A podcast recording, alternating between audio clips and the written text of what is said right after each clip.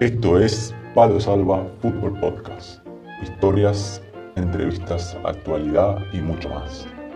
Con la conducción de Cristian Tonchev y Mariano Cornago. Palo Salva. A veces.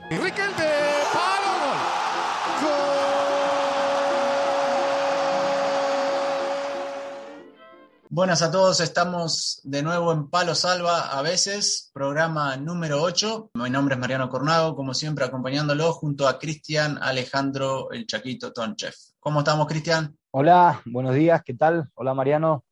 Buenos días a la audiencia, ¿qué tal, qué tal a todos? Espero que se encuentren todos bien. Un placer, un lujo volver a, reencontrarnos, a, oírnos y, nada, compartir y charlar un poco de esto que nos apasiona. Así es, Chaquito. Y hoy tenemos la segunda parte de la entrevista con Nico Abot. Nos había quedado un poco larga la entrevista para hacerla en un solo capítulo, así que hoy vamos a estar con la, con la segunda parte de la charla con Nico. ¿Y cómo está todo por ahí, Chaquito, en Córdoba? ¿Qué tal tus días? Bien, bien, bien, gracias a Dios, bien, Mariano. Bien, ahora recuperándome un poco de la lesión del hombro, que tuve una, una lesión del domingo pasado, un esguince de, de, de hombro en la inserción de clavícula y hombro pero, pero bien, che, posiblemente no pueda jugar el fin de semana, pero estamos, estamos bien, gracias a Dios, recuperándonos e intentando ponernos, ponernos bien para estar ayudando al equipo lo antes posible. ¿Qué te pasó, Chaquito? ¿Estabas tirando mucha bicicleta y te mandaron al suelo? No, no, no, no, no, estaba... Eh, fue un, fue un, un, momento del juego, nada más. Eh, balón al espacio y cerró el defensa, me y caí justamente en la parte del hombro derecho, pero nada grave, gracias a Dios no hubo rotura de clavículo ni, ni mucho menos, es más que nada eh, la parte del, ligamento que une la, la, clavícula con, con, el hombro, pero, pero bien, bien, gracias a Dios bien. O sea que tal vez no esta semana, pero la próxima ya, te, ya de vuelta a las canchas. Sí, sí, a las canchas por lo menos, porque entrenar seguimos entrenando igual con, con, el, con el hombro. Ah, perfecto. sí, sí, seguimos entrenando, cuando nos podemos regalar. No hay que regalar nada. Además, además pide el cuerpo, se adaptó el cuerpo a satisfacer ciertas necesidades entrenando y entonces ya el mismo cuerpo te va pidiendo eh, los entrenamientos. Ya cuando está mucho, mucho tiempo el cuerpo se encuentra en un hábitat que no le corresponde, empieza ya, viste, a fluctuar adentro de las emociones, las incomodidades y, te pide, te pide que el león tiene que salir a, alimentarse. A gastar energía, que si no ese león enjaulado ahí, mamá. Sí, señor, sí, señor.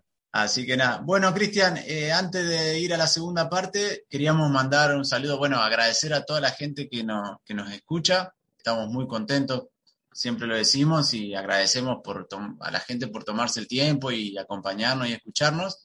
Y también nos han mandado unos mensajitos, le queremos mandar un saludo grande a Matías Mucchiardi, que nos mandó un mensaje que nos había escuchado. Nos, alegramos que le gusta. Matías es otro, otro jugador que del palo, digamos, del palo salva, y seguramente más adelante vamos a estar hablando con él también, el juego del Malta. Y Cristian también habíamos tenido otro mensajito. Sí, como bien decías, Mariano, saludo siempre a todas las personas, aquellos que se hacen eh, se hacen ver y a los que no están bien les enviamos siempre un saludo, un abrazo y es un placer sin dudas. Y nada, les enviamos un saludo muy grande a, a Guillermo Tagliaferri de, de Argentina, que también eh, me hizo llegar su cariño eh, y, lo, que, lo que pensaba acerca de, de, este espacio. Así que un saludo para Guille Tagliaferri. Y a, los demás, si nos quieren también contactar o enviarnos un mensaje o comentarnos algo, alguna sugerirnos algo, ¿dónde nos pueden eh, hablar, Chiquito? Bien, nos encuentran en las redes sociales, bien en, Facebook, en Twitter, en Instagram o eh, en nuestro canal de, YouTube, en donde subimos eh, las charlas, los episodios en vía audio. Cristian, ¿vamos para la segunda parte de la charla con Nico Abot? Sí, la verdad que sí, vamos porque está muy buena, hemos, hemos, hemos encontrado buenos momentos y buenas eh, buenas anécdotas. Así que vamos. La primera parte terminó, eh, Cristian, eh, perdón, Nico habló un poquito de su inicio, los obstáculos que tenía que superar y terminamos hablando de su etapa en Letonia y Gozo. Así que ahora la segunda parte arranca desde ahí. Dejamos Gozo y nos vamos al siguiente destino de Nico. Así que vamos para allá. Vamos.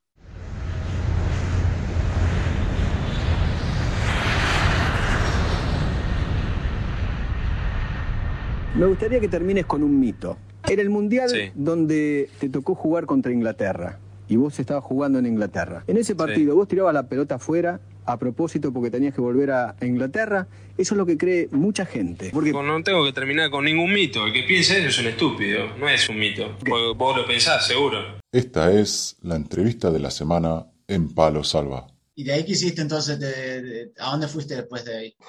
tengo, tengo tres o cuatro añitos ahí que son muy picantes de equipo. que Para no perder el hilo, de, entonces de Letonia conseguí el objetivo de irte a Indonesia. Claro, sí, sí, sí, ahí me fui a Indonesia cuando le conté lo que pasó esto de, de la federación, de que tuvimos tres meses, que al final no se jugó oficial el torneo. Es más, durante todo el año hicieron torneos entre tres, cuatro equipos, así cuadrangular y todo, porque nunca se jugó oficial. tengo amigos que se quedaron, yo me fui porque dije, ¿para qué jugar amistoso si no se va a jugar? ¿Qué pasó? Contanos porque lo estuvimos charlando fuera del aire, fue un momento ahí histórico del, país, para la gente que sepa. Ah, perdón, perdón, pensé que, pensé que había estado en el momento que estábamos hablando. No, me fui, me fui a Indonesia, y hicimos pretemporada, hicimos torneo de verano, jugábamos todo, pero había problemas con la federación y el gobierno para ver cuando se arrancaba, de la plata, de la televisión, de esto, bueno, negocio del fútbol, que también existe, obviamente, para bien, porque es un dinero que se necesita. Claro. Y bueno, decidieron que la liga no arranque, y fue el único año en la historia del fútbol de Indonesia que no se jugó, y bueno, ahí estaba yo así que caí. Y, no, serás vos la, no quiero decir. No, fíjate que le digo a un amigo que estamos ahí, le digo, mirá, que hay, que no han pasado cosas, pero que no se juegue el fútbol, un año en la historia del fútbol, de toda la historia del fútbol, un año y estábamos nosotros, no. eh, y bueno, no se alcanzó a jugar oficial, se quedaron haciendo torneos así, cuadrangulares o cosas así, pero nada oficial que vos digas un torneo de 20, no sé, 20 fechas, el último dos desciende, el último asciende. Pero lo que pasa es que ahí se me viene una laguna porque anduve por todos lados después de ahí. Porque me fui a Italia del ascenso, después me fui ahí, me fui después de Indonesia. Claro, tengo un matete ahí porque yo en realidad después de Zamora me voy a España. 2000, vamos, vamos a empezar de vuelta. Después de Zamora del 2009, 2009, 2010 me fui a España, a la tercera. Después, me, después de España me fui a Uruguay, a Rampla Junior. Después me fui a Italia, a la cuarta. Después me fui a Blooming. Tuve muchísimos altibajos en mi carrera que, bueno, pienso que tampoco me ayudaron en su momento, porque, ya te digo, ir de una tercera a una primera de Uruguay o a una cuarta italiana a una primera de Bolivia, nunca me pude consolidar y tampoco, qué sé yo, en su momento también hubo arreglos con técnicos y, me dejaban de lado porque yo no sabía nada y no había plata de por medio, un montón de cosas de por, por medio que también, obviamente, sumado que muchos, muchos equipos fue por el rendimiento, obviamente. Lo que yo les explicaba hoy, que a veces cuando vas afuera ellos quieren que llegues y seas Messi. Yo tengo una mala suerte. Mira, el año pasado, al anterior que estuve en Australia, hacía siete años que no hacía una pretemporada con un club, porque siempre, como soy un remador y estoy de atrás, llego a los equipos cuando ya van uno o dos meses de entrenamiento, que bueno, se dan cuenta que le hace falta un delantero, entonces claro, ¿quién está libre? Bueno, Nico, venite. Pero ya tengo mm. los, ya tengo dos o tres delanteros delante mío, el técnico ya los conoce, el grupito está armado, y ahí arremala, arremala e intentar ganar minutos. A veces me ha ido bien, muchas veces no he tenido la posibilidad ni siquiera de decir, en Blumi, por ejemplo, jugué muchos minutos, pero siempre cuando perdíamos. Perdíamos, entraba 15 20 minutos. Perdía 15 20 minutos. Y ya te digo, yo Messi no soy. Yo necesito. Meteme alguna vez cuando vamos ganando, entonces tengo alguna posibilidad de meterme un gol o eh, Salvador no soy. Podés meter algún golcito, podés hacer eso, pero ya a veces cuando. La confianza del técnico que te diga, te doy 10 partidos, dale. Mira, eh, yo, una de las cosas que me mantiene a mí de la mente fuerte es que en los lugares donde yo jugué, que jugaba de verdad, hacía goles. Entonces, yo digo, tendré su bichito ahí de goleador, porque si en donde juego, cuando juego. Claro. por ejemplo, el año anterior, bueno, este, la pandemia en el anterior, jugué en Australia 15 partidos y hice 15 goles, pero yo había jugado dos años antes, yo sabía que iba a jugar, ¿entendés que era importante? Me fui a Tailandia y en 12 partidos metí 8 goles, digamos, porque sabía que era titular, ¿entendés? Entonces yo siempre digo que la parte psicológica es re importante pero no solamente para estar bien uno, sino para rendir y para que el entrenador parte psicológicamente, parte desde un lugar que sabes que el técnico, por más que vos tengas un partido malo o dos, te va a bancar porque sabe lo que sos, lo que rendí, lo que podés rendir. No que estén esperando la primera de cambio que te robe un gol para sacarte, que pasa muchas veces, ¿entendés? Sí, sí, sí. Es que yo creo que lo más importante en el fútbol, para mi forma de ver, además de las condiciones, es la cabeza. Si no está bien de la cabeza, puede ser Messi o Ronaldo, que no. Mirá, eh, la mayoría de lo, la mayoría son crack 10%, 15%. El resto son personas que están psicológicamente muy bien, que a estar bien psicológicamente entrenan muy bien, se alimentan bien, duermen bien, y adentro de la burbuja del nivel que jugás, te adaptás. Yo para mí mi mejor momento fue en Olimpo, pero si jugaba con unos cracks al lado, entrenaba todos los días con unos cracks que te hacen superarte a vos mismo y te hacen que el nivel suba. Estás, bien de la cabeza. Entonces, eh, para mí es todo, es todo. Y Nico, y eh, de todos los cambios que hiciste de liga, ¿en qué liga o qué fútbol fue el que más te costó en cuanto al cambio de forma de juego, eh, no sé, físicamente o velocidad? ¿En cuál liga o qué país? A mí no me ha ido bien en Italia las veces que jugué, porque ellos me llevan a, ellos, los, los tanos juegan, yo siempre jugaba la cuarta y la quinta de Italia, ¿viste? Y juegan un fútbol poco vistoso y que quieren dos centrales que te rompan todo y un nueve que esté ya entre los dos centrales a los codazos, que la baje de espalda, que aguante, que le hagan cinco fullas del borde del área por tiempo. No soy yo. Cuando me llevan lo saben, pero me quieren poner igual ahí y no soy yo y ya tengo 35 y no voy a cambiar, porque son cosas que, estilos de juego de cada uno, es la realidad. Y no, eh, mirá que me mentalizaba, no, mirá que entre los centrales le voy a pelear. Sí, pero cuando no es tu juego, no es tu juego. Eh, no te favorece Y ellos en vez de buscar lo mejor para que yo rinda para el equipo, no. ¿Viste? A veces los técnicos son muy cuadrados en ese sentido. A mí no me gusta. Bueno, yo estoy entrenando, estoy estudiando para entrenadores ya el segundo año y hoy hablaba con Ismael, le digo, Ismael Blanco, que está jugando conmigo, eh, le digo, Zungi, ¿vos qué pensás del equipo nuestro de, viste, de este jugador, por ejemplo, no? Digo, porque por más que juegue ahí, puede jugar en otra posición, no hay otro que puede jugar ahí por los jugadores que tenga y el sistema que quiera jugar, ¿no? Porque este juega de 10, tiene juega de 10, o porque es volante por derecha, no puede jugar de doble 5, no sé, ayudando, qué sé yo, mil cosas. O eh, a mí me están haciendo jugando los centrales, y yo le digo, digo, Zungi, a mí no me favorece, yo pico la espalda y no me la tiran porque no tenemos un lanzador. Me dice, sí, no tenemos un lanzador. Entonces, como que también los técnicos a veces son, dicen, no, 4-4-2, listo. Chao, no importa. Si, que, o, 4-4-1-1 y que el 1 de arriba que sea un 9 tanque sí o sí. No, si no lo tenés, pon otra cosa, porque el entrenador que vino ahora no eligió a los jugadores porque es nuevo. Entonces adaptate a lo que tenés. Claro, exactamente. Sacale, eh, provecho, sacale provecho al jugador que vos tengas para que el equipo ande bien. No quiero ir más adelante y aprovecho el momento para desearte lo mejor en, este proyecto de entrenador porque a mi parecer creo que le vas a hacer muy bien al fútbol y vas a enriquecer mucho a los futbolistas. Deseo que te vaya bien. No es una despedida, ¿eh? no es una despedida, sino de que de tanto hablar muchas veces yo sí lo dejo para después se me olvide y cosas importantes así me gusta. me, gustaría, me, gustaría más que nada trabajar en la formación. No sé si tendré la pasta para ser docente, ojalá que sí, pero me gustaría eh, agarrar el fútbol en sí, lo que es el deporte, no en las edades que ya hay muchos arreglos, mucho acomodo y, esas partes, lamentablemente se va, voy a luchar contra el sistema, pero lamentablemente a veces el sistema le saca solo. Vamos, ya somos dos o tres. O... entrenador también ahí. El otro día me reía porque estaba mirando, me gusta mirar videos viejos, miraba el libro versus Controta y él decía, como estoy lejos, fuera del sistema no voy a jugar nunca porque no me manejan la gente que maneja el fútbol, dice. Dice, ¿cómo puede explicar que un técnico que estaba en San Martín y Tucumán lo echaron por malos rendimientos y se fue a San Martín y San Juan? Y de San Martín y San Juan, que le echaron por malos rendimientos, se fue a San Martín y Tucumán. O sea que el fútbol no termina siendo que no hay entrenadores. No, entonces, bueno, hay que estar un poco en esa, en esa movida y saber cómo es uno y, a qué quiere llegar, ¿no? Exactamente, pero al fin y al cabo, bien como futbolista tenías las cosas claras, las tenés las cosas claras, tus sueños, tus ambiciones, tus pasiones van más allá de lo, de, lo que trasciende lo material, entonces yo creo que, que, va a ir bien y obviamente de que, de que, de que te va a salir todo bien. Bueno, bueno, muchas gracias escucha que te, apasiona y que tenés ganas de, transmitir todo lo que aprendiste, y yo creo que con los chicos sobre todo, porque lo que vos decías, ya cuando entras a un nivel de competición eh, en cualquier tipo de liga o nivel, ya entran otros intereses en juego y es más complicado o chocas con cosas que no sé si cuando uno crece tiene ganas de aguantar, tal vez como decía tu hermano que hay ciertas cosas, viste, que no, por ahí sí, luego pero la formación yo creo que, como también le pasa a Cristian, es algo que se los ve que le van a disfrutar mucho. Lo, que pasa que, bueno, también como futbolista y como en el próximo paso ser el entrenador, también vamos a querer estar al, máximo nivel. Obviamente, obviamente. Igualmente, mira, eh, también me gusta, a mí me gusta mucho también ver videos de Julio Velasco, y el tipo dice una cosa que es real, que es el gran miedo mío cuando sea entrenador. Dice, vos podés saber 100, pero si el jugador te entiende 20, vos sabes 20. Si viene uno que sabe 50 y el jugador entiende 30 de lo que le explica, ese sabe más que vos.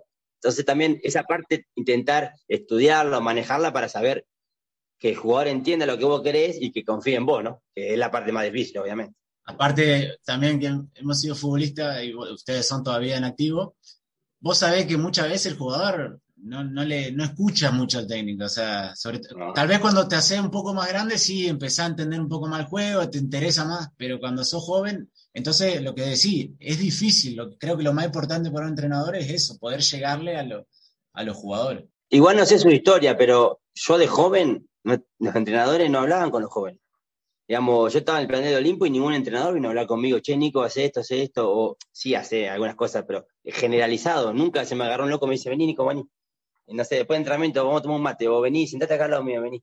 Justo, eh, mirá, antes de empezar a hablar con Bónico, estábamos con Cristian hablando de eso, de que cuando nosotros eh, éramos jóvenes, que a mí tampoco, yo nunca un técnico, yo decía que me hubieran enseñado a recibir perfilado, que vengan y me paren y digan, mira, si recibí de esta forma es mejor, o si controlar, eh, aprender el control pase, cosas que lo aprendés porque después con el juego lo aprendes, pero nunca que te hayan agarrado, como decís vos, después un entrenamiento, decir, si haces esto te va a ir mejor o vas a ganar un segundo. y, aparte la parte humana también, ¿no? El otro día había leído una, nota de Eduardo Domínguez que él decía cuando tenían a, no me acuerdo el chico que está en River ahora de Colón, que tenía 18 años en Colón y fue a entrenar el lunes y le pidió salir del entrenamiento y dice, ¿cómo vas a salir si tenés 18 años? Y dice, no puedo entender.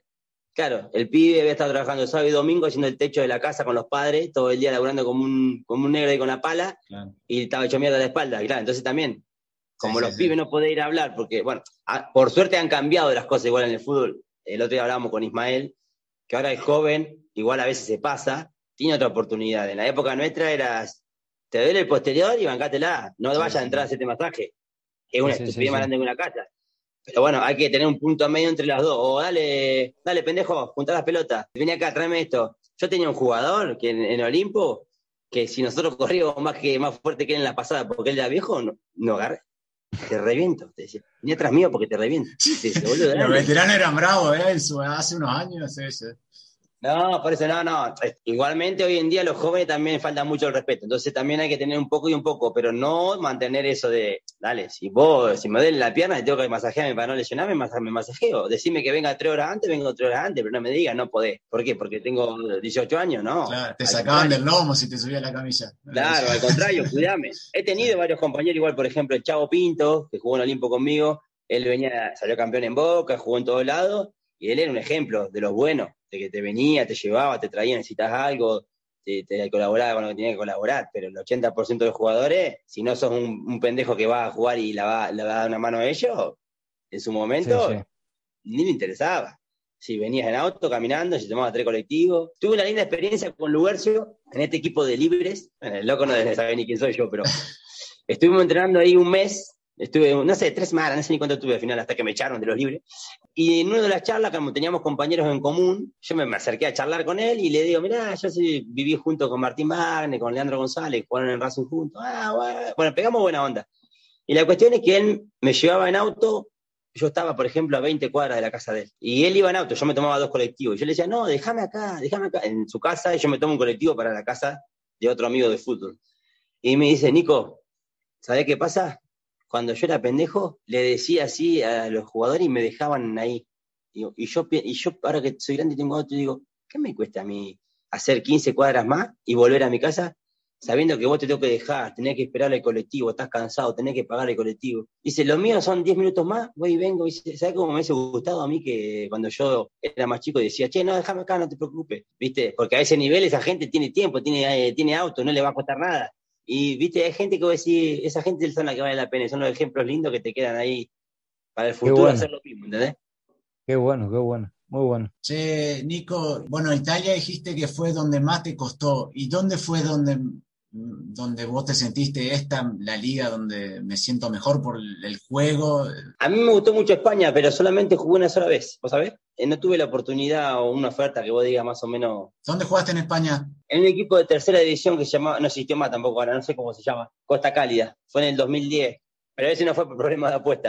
hubo una época en, hubo una época en España que empezaron a bajar el tema del dinero y se fusionaban los clubes para tener un solo club en el pueblo, por ejemplo, cosas así. Y ese club, después, no sé, Sangonera la Verde, no sé cómo se llamaba, y después cambió. Pero bueno. ¿Te acordás del grupo que era? No, el grupo de Murcia, pero no me acuerdo ahora. Pero bueno, en lo personal, en el mejor lugar que me fue en Australia, porque fue donde más goles hice y donde salimos campeones y todo. Y, ni siquiera te digo que el juego era el que más me favorecía, pero bueno, me fue bien. Sabía que cuando volvía, pero por esto de que yo sabía, me sentía importante. Entonces, inconscientemente uno juega mejor. Hablando de Australia, había leído por ahí que cuando llegaste al principio estaba viviendo en un hostel, ¿puede ser? No, ese en Nueva Zelanda, en Nueva Zelanda. En Nueva Zelanda cuando llegué estaba en un hostel, viste, hasta que me, tenía que ver el técnico, que esto, que lo otro, que no sé, personas. Bueno, tuve dos o tres días en el hostel, yo cuando llegué al hostel me quedé enamorado porque era un hostel, era un hostel lindo.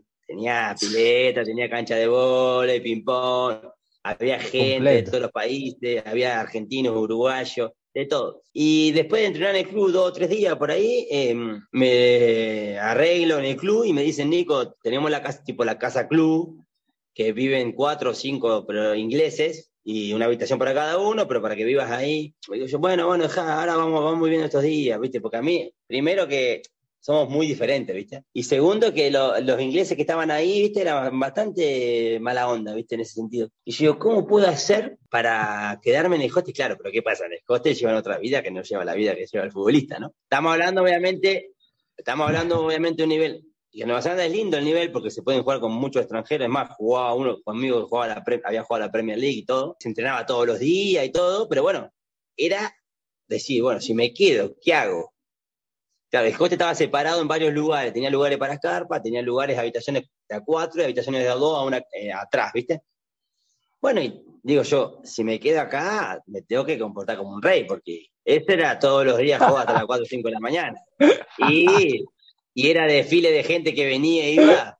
El hostel era muy grande. Así que bueno, era muy gracioso porque hice una banda amiga muy linda que iban.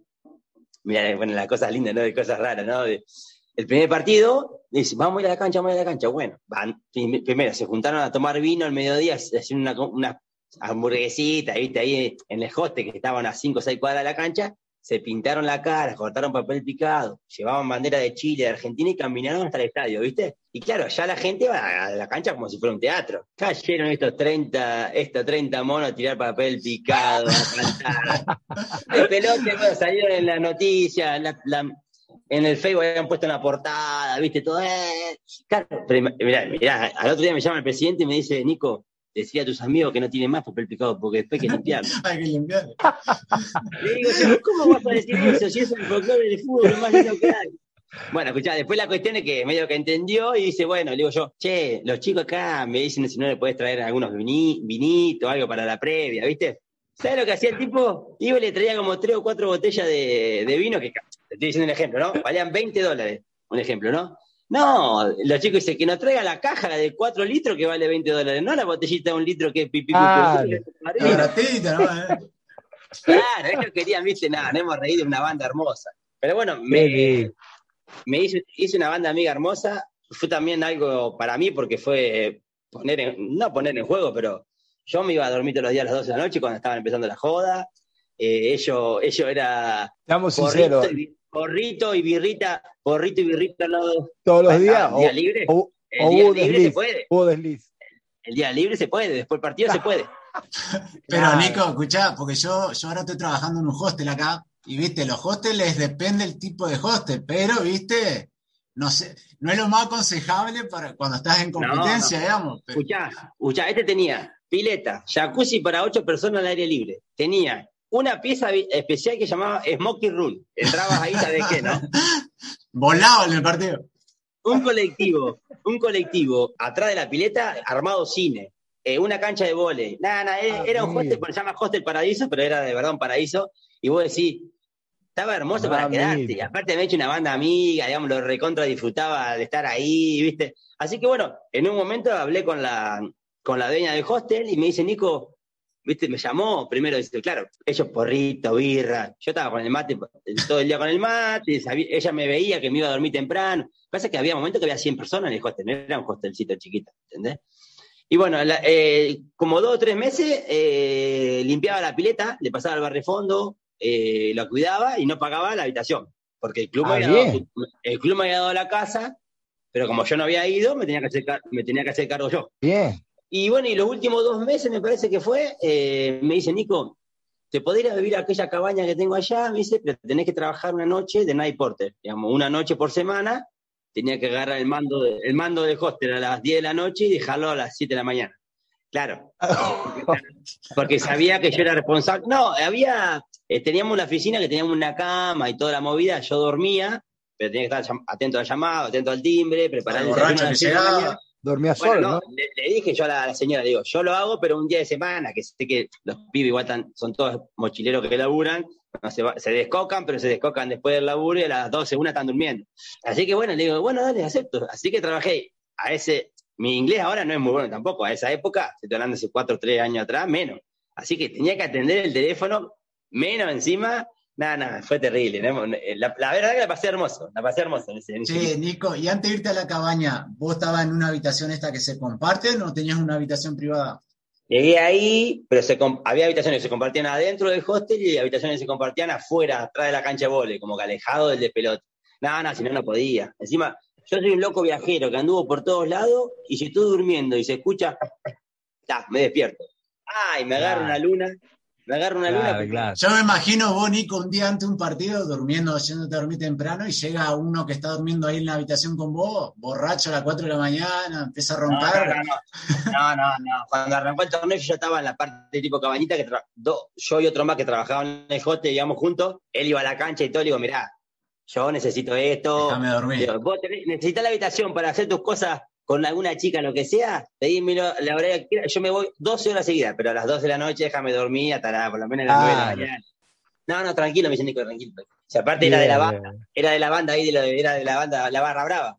No sé qué manera de reírnos, porque aparte ese, ese club era nuevo y como que se hicieron conocidos, ¿viste? Salían en las noticias por ahí. En Nueva Zelanda hay un equipo que está lleno de argentinos, se llama Guayjeque, es una isla. Es una historia muy linda, también tengo algunos amigos ahí, pero ellos empezaron a jugar como de la séptima categoría, sexta, quinta, han subido, creo que están en segunda ahora, muy bien. Pero este equipo era un equipo de primera y que de repente, tac, llegaron hinchadas que no eran de ningún lado. Aparte, digamos, un tipo inglés, viste, un día todo en cuero y uno pintado con la T, el otro con la A, formaban Tasman, Tasman United en el cuerpo, viste, nada. nada ¿Y cuánto tuviste ahí, Nico? Seis meses, porque en Nueva Zelanda el torneo dura seis meses. Ah, este año cambió. Nueva Zelanda hacían hasta este año, que fue el último, un torneo de dos equipos o trece, que la primera división que, que gana a la Europa League, a la Champions League de Asia, y el segundo el repechaje, y durante los otros seis meses se juegan torneos de invierno que son por regiones. Pero bueno, ahora tengo mi amigo Mario Barcia que juega allá, me contó que ya cambiaron, que fue el último año, se salieron campeones en el Wellington, y que ahora solamente se va a jugar por regiones y después los campeones van a jugar entre ellos. Así que bueno, se suspendió ese, torneo de primera división. Che, Nico, ¿y cómo el tema de las visas ahí? Difícil. en Nueva Zelanda el fútbol no es profesional avalado por la, por la federación. Así que no, fui con mi visa con pasaporte italiano, que gracias a Dios tengo el pasaporte italiano, gracias, gracias a mi hermano, que no jugó mal el fútbol, pero se fue a Europa a hacer el pasaporte, así que le debo una. y lamentablemente el nuestro lo uso para entrar a Argentina y cuando sale, está nuevito. Eh, después el italiano que usarlo para todos lados, lamentablemente. Mirá, yo la primera vez que me fui a Europa, entré con el argentino por Alemania. Me, hasta sangre me sacaron un poquito más orina, me pedían. ¿Qué tenés? ¿Cuándo venías? ¿Hasta cuándo te quedás? Mostrame la plata. Y a los dos meses volví, yo, la misma persona. Después de haber hecho una cola enorme, a los dos meses volví, pasaporte italiano, escáner, que no había ni una persona, ¡pip! se abrió la puerta, ni me preguntaron ni cómo te llamas. Digo yo, qué mal que, qué mal que estamos, digo yo, digo. Nico, ¿en qué lugar te costó más a nivel sociocultural? Te dijiste, acá me siento, no me, la verdad que no me puedo adaptar o me cuesta, o en qué vestuario te recibieron no de la mejor manera. Me costó mucho en Costa Rica, pero no por Costa Rica, es una espina que fue un gran error mío. En esa época estaba de novio, en esa época que no existía en WhatsApp, no existía nada, era mi primer novia, estaba enamorado y, se mezclaron las cosas con estar lejos. Me tenía que tomar un colectivo para hacer tres kilómetros para hablar por teléfono, viste, esas cosas que me sacaron del, también del fútbol, que seguramente me ha afectado en el nivel, y no me dejó disfrutar mucho como tenía que haber disfrutado. Creo que después, en los vestuarios, ustedes jugaron, sabés que hay gente que le cae bien y gente que no.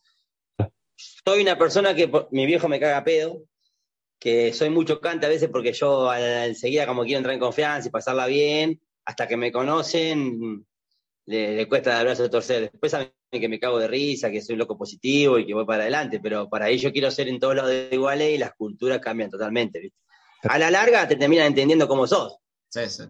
Acá, acá mismo, que estamos en Grecia, que igualmente es Europa, entran al vestuario y nos saludan, ¿viste? O dicen hola. No, loco, dale la mano a cada uno. Y yo cuando entra uno, también, viste, los boludeos. Al principio también me miraban cara rara, como si más grande igual no me decían nada. Pero ahora, ahora saludan casi todos, viste, y yo le digo, eh, ¿qué, dormimos juntos? ¿Que nos saludás? O cosas así.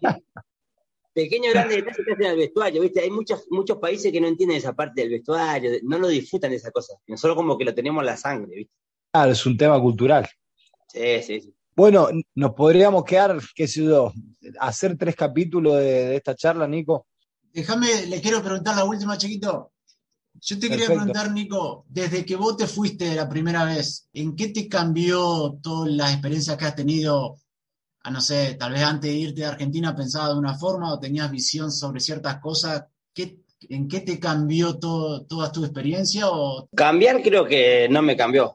Al contrario, me hizo cosas, entender cosas como estas del fútbol, del negocio, de saber que que mis sueños, mis ilusiones no la va a agarrar un técnico como me decía, ¿dónde quería jugar después de un argentino B? Que cada uno puede y quiera de su vida hacer lo que quiere, listo. No lo que la sociedad impida, eh, impida, imponga o lo que los padres quieran o todo. En esta vida tenemos que hacer lo que queramos. En ese sentido me, me cambió, pero yo tuve la suerte que los viejos me bancaron siempre y que la remé siempre. Pero me fue haciendo más fuerte en esos sentidos, ¿viste? De decir, ah, siguen pasando estas cosas, pero bueno, yo voy a seguir haciendo estas cosas. Que también está bueno. A mí me encanta siempre decirlo porque yo siempre digo, soy un privilegiado de poder vivir lo que amo, porque si vos amás la computación y podés vivir la computación, también son privilegiados. Y lamentablemente el 90% de las personas trabajan de lo que pueden y les termina gustando, capaz que les termina gustando el trabajo, pero no es lo que amaron, ni lo que aman, ni lo que la apasiona. Exacto. Entonces, entender esa parte y disfrutarla de la manera que estoy. Pasé mil cosas y voy a seguir pasando mil cosas malas que si estaría trabajando en, no sé, en un banco de España y me pagarían todos los cinco y no sé, tendría otra vida, pero no es lo que yo quiero. Entonces, como decía en un momento de la nota, que somos un momento y hay que disfrutar. Eh, hoy venía pensando, eh, tengo una bicicleta acá, y venía pensando, digo, si me llego a ir mal, ¿no? Que económicamente no puedo armar mi, mi, barquito, por llamarlo así, mi barcito que, que esté todo. Si tengo que trabajar a los sesenta y pico de años de algo que no quiero, no me va a importar. Porque los mejores años de mi vida cuando soy joven hice lo que quise o lo, que, lo que amo. Entonces yo pensaba, y la gente hace al revés, trabaja toda la vida para disfrutar los 65, 70 y ya no tiene experiencia, no tiene eh, no tiene energía, no tiene ritmo, hay cosas que no puedes hacer.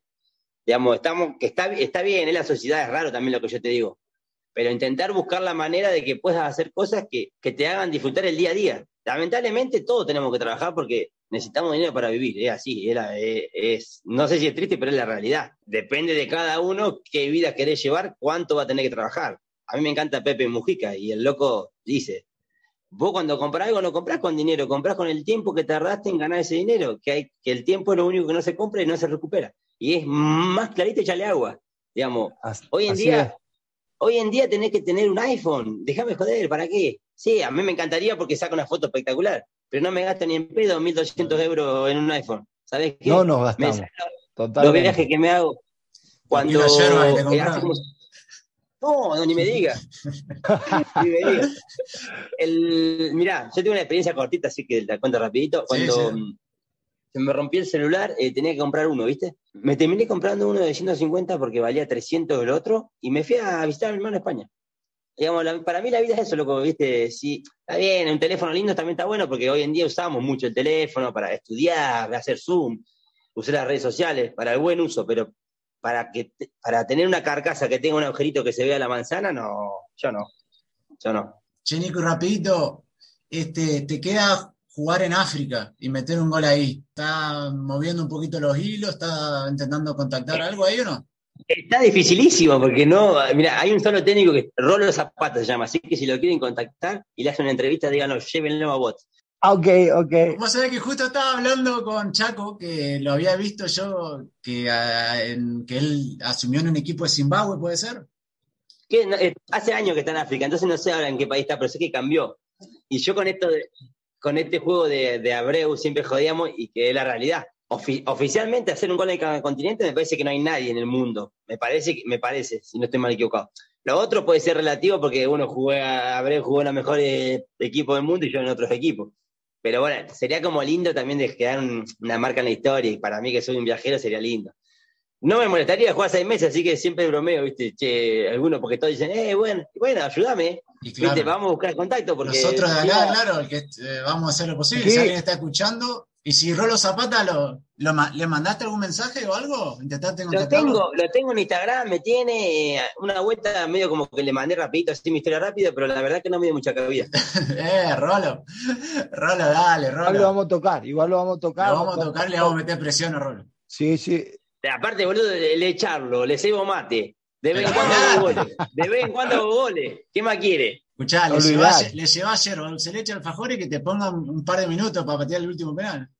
Claro, Rolo, dale, dale. Ponete la pila, Rolo. Llévame seis meses, Rolo, para jugar el torneo de verano, que sea. lo, vamos, lo vamos a mandar, lo vamos a mandar. la verdad sería, la verdad sería, sería lindo de que, de que puedas concretar eso, Nico. Sería, sería algo lindo. Y ya, mirá, yo cuando me hacen algunas entrevistas, yo le digo, a mí me gusta charlar porque me gusta que la gente conozca otra historia de futbolista, no de la de Messi, Agüero, Higuaín, porque es lindo también lo que yo, lo que hablábamos al principio, cuántos, cuántos chicos podrían haber hecho la vida que hice yo, o, no sé, o otra vida parecida, y no lo hacen porque no sabemos, no, no, o no, nadie nos enseñó a decir, che, mirá que el fútbol no es solamente si jugás Independiente, River, Boca o Racing. El fútbol también te puede dar vida, te puede dar contactos, te puede dar que viva en otro país y tenés ganas, o que viva, no sé. En el, otro día hablaba con un chico que acá, el Toro Agudiac, de Bahía Blanca. Le digo, Toro, vos, me decía, Nico, ¿qué, carrera te mandaste? Le digo, boludo, vos jugaste en 6, 7 países del interior de Argentina, que es hermoso. Conociste Argentina, que tenemos un país tremendo. Porque los viajes nuestros no es ir 5 días a la Salta, 3 días a la Catarata del Iguazú. Es estar 6 meses, un año con gente del lugar, que son diferentes tipos de viajes, son los más lindos. ¿Entendés? Entonces le digo, a esto vamos, ¿no? Que a veces, bueno, lamentablemente Dios está en todos lados, pero atiende en Buenos Aires también hay un interior donde se puede jugar, se puede vivir el fútbol, se pueden abrir otras puertas, no solamente quedarte ahí en la burbujita de, uy, no, me, dejaron libre de defensa y justicia, ¿qué hago ahora? Y me, listo. Totalmente, palo, palo salva, eh, palo salva consiste en ello, Nico. Nos pusimos un día, bueno, Mariano fue idea y obviamente uno me gusta a mí escribir, tengo un blog y siempre, siempre de vez en cuando pongo artículos y demás relacionados, cosas que uno aprende también. Y bueno, Palo Salva consiste en ello, ¿viste? Hacer conocer también esta parte, bien lo que decías, el mensaje que, que estabas dando a muchos chicos que generalmente, o más ahora en estos momentos también difíciles, están intentando luchar por su sueño y bueno, sin duda va a ser muy enriquecedor que, que te escuchen. Bueno, bueno, gracias, gracias por acordarse y, y bueno, que sigan que sigan haciendo estas entrevistas que son lindas, al final un poco salida del cassette de, de, lo que sería normal para los entrevistados y que sería lo oficial, que es una mentira. porque Te vamos a hacer otra cuando haga el gol en África, esa ya te... en vivo la hacemos, en vivo, abrazado, abrazado con el Rolo Zapata. Con, la, con Rolo Zapata, sí, le vamos a mandar el rolito. Qué bueno. Nico, mira, antes, antes de despedirnos y, y, continuar, ¿no? Eh, hacemos una, una, última parte, hacemos un ping-pong de preguntas y respuestas. ¿Te parece? ¿Vamos? Dale, metele, metele. Bien, Nico. ¿Comida preferida? Asado. No solamente por lo rico, sino por el, el hecho de compartir la previa y la El ritual. El ritual, el ritual. Lo mismo que explico siempre con el mate, que para nosotros, yo explicarle acá que no es como tomarse un café es charlar, estar juntos, es saber del otro. Tengo una experiencia, la cuento rapidito. En Italia, un equipo, en los primeros que fui, me dejó tirado económicamente y me fui como seis horas antes al aeropuerto, porque pensé que, me, si pierdo el vuelo no tenía plata. Y me, no había abierto ni la aerolínea, y yo saqué el mate mientras esperaba sentadito al lado, y vino una señora, eh, estoy viajando en Europa hace como tres meses, no tomo un mate, me da uno. Época que no era de pandemia. Eh, tomamos, Vino una pareja de Bahía Blanca, tomamos, hasta el día de hoy estamos en contacto, y una señora más. los cinco. Después de ahí almorzar, después de ahí arriba del avión a tomar mate, seguimos en contacto. Cosas que el mate genera, porque si no, un café no, hubiese acercado, no se hubiese acercado a nadie a mí. Totalmente. Exactamente. Qué bueno, qué bueno, qué bueno todo lo que llevas dentro. ¿Qué música escuchás antes de un partido? Yo siempre música alegre. Mucho los Totora, voy cambiando la conga, todo, todo música alegre, nada de ni para abajo, bueno, a veces me gusta escuchar rock, pero tranquilo, pero para los partidos y para levantar siempre musiquita alegre. Los Totora, si tengo que elegir un grupo, los Totora. ¿Ídolo? ¿Ídolo futbolístico? Ídolo. Eh, bueno, llevamos el fútbol. Messi y el Diego son los más grandes que hay, no hay que comprarlo, hay que disfrutarlo. Y en mi casa, mis viejos, siempre. ¿Netflix o un libro? Mate. Pato.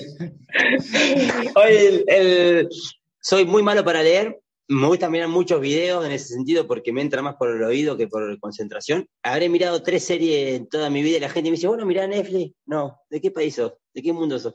Eh, así que bueno, paso. Bien, no, no, no, soy el único. Netflix me he visto dos. la, de Jordan. Eh, la, sí, también. La de Jordan y Mesías. El Mesías. Yo, mira, mira, la de Jordan la vi en la cuarentena en Italia me agarró una época que nevó tres días seguidos y me vi la casa de papel. yo Vamos, no la he visto. Pero porque nevaba, nevaba y no podía salir afuera, estaba la puerta cerrada.